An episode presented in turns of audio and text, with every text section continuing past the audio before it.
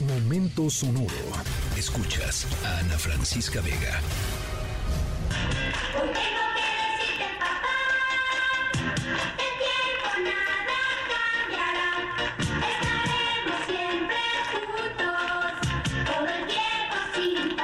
Así comenzamos nuestro momento sonoro de este miércoles.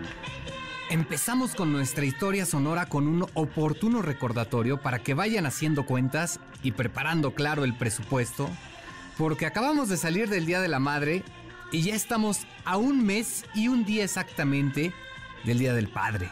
Así que bueno, vayan pensando en un buen regalo.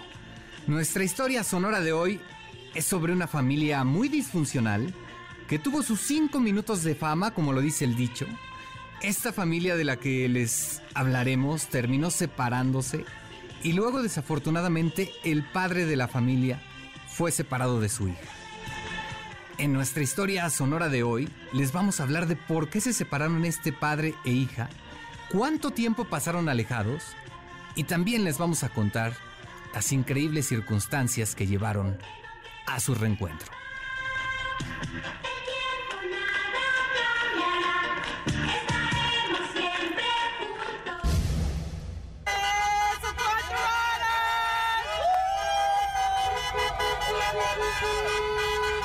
Bueno, esto que acabamos de escuchar es el sonido de una de las muchas manifestaciones que hay en estos momentos en Los Ángeles, California, con motivo de la huelga de guionistas de Hollywood. Esta es la primera huelga de guionistas desde la histórica huelga de 2007 y 2008, aunque bueno, este suceso tal vez no signifique mucho para algunos de ustedes, la huelga de guionistas fue responsable de cambios importantísimos en la cultura pop, entre ellos la huelga es responsable del gran salto a la fama de la familia Kardashian. Hoy les estamos contando esta nueva huelga, les estamos hablando de esta nueva huelga porque nuestra historia sonora no hubiera sido posible sin el trabajo de los escritores de televisión. Y es que gracias a su labor, no solo millones de personas se entretienen a diario, sino que recientemente una persona logró ser rescatada de sus secuestradores gracias, sí, a la televisión. Así nuestra historia sonora de este miércoles son las 7 de la noche con 27 minutos. Vamos a la pausa, regresamos.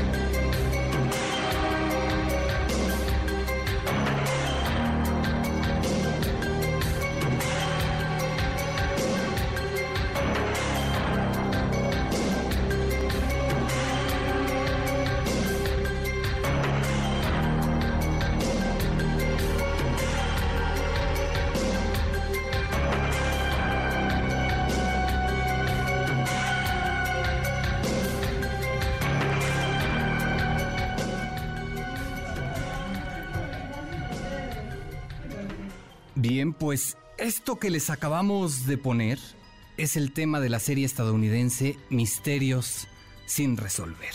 Un clásico, ¿no? una serie que, como el nombre lo explica muy bien, trata sobre desapariciones, encuentros extraños, crímenes y toda clase de sucesos misteriosos que jamás han tenido respuesta. Esta serie es un verdadero gigante de la televisión estadounidense. Se estrenó en la televisión en 1987 y desde entonces ha continuado de una manera u otra en distintas televisoras. Esta serie, además de presentar estos casos fríos, que es como se les llamaba a estos misterios, bueno, pues también ofrecía actualizaciones a su audiencia cuando se daban avances en los casos. Bien, nuestra historia sonora de hoy nos llega a través de este programa Misterios sin resolver, en su versión más reciente en una plataforma de streaming, donde un hombre común y corriente resolvió un misterio con años de haber sucedido esto gracias a algo que vio en el programa.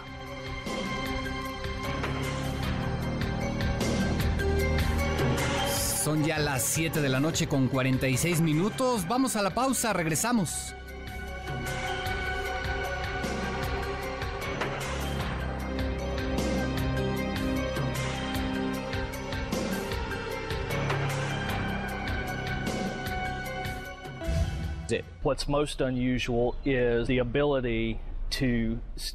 Lo que es más inusual es la capacidad de permanecer fuera de la red por así decirlo. Durante ese periodo de tiempo, por lo general, dejamos una ruta de navegación tecnológica y suelen ser muy fáciles y rápidas de rastrear.